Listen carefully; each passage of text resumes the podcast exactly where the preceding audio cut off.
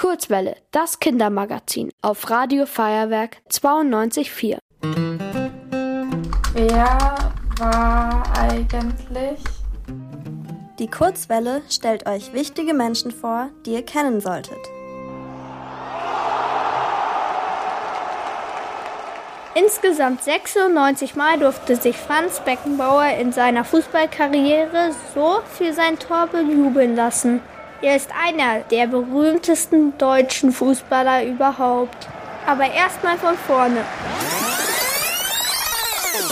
Franz Beckenbauer kommt aus dem Münchner Stadtteil Giesing.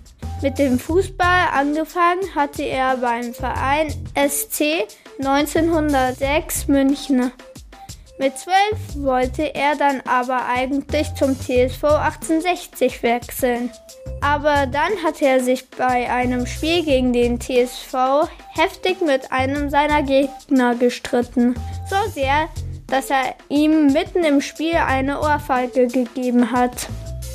Danach hatte Franz keine Lust mehr auf den TSV.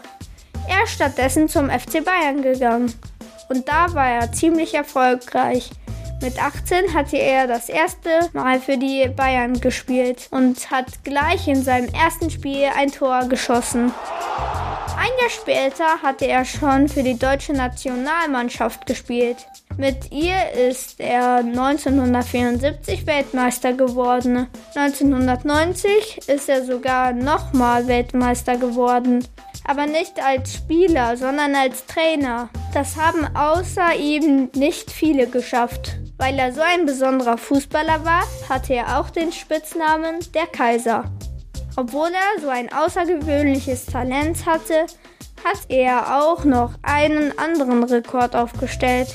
In seiner Zeit beim FC Bayern hatte er vier Eigentore geschossen. Das sind mehr als jeder andere Bayern-Spieler.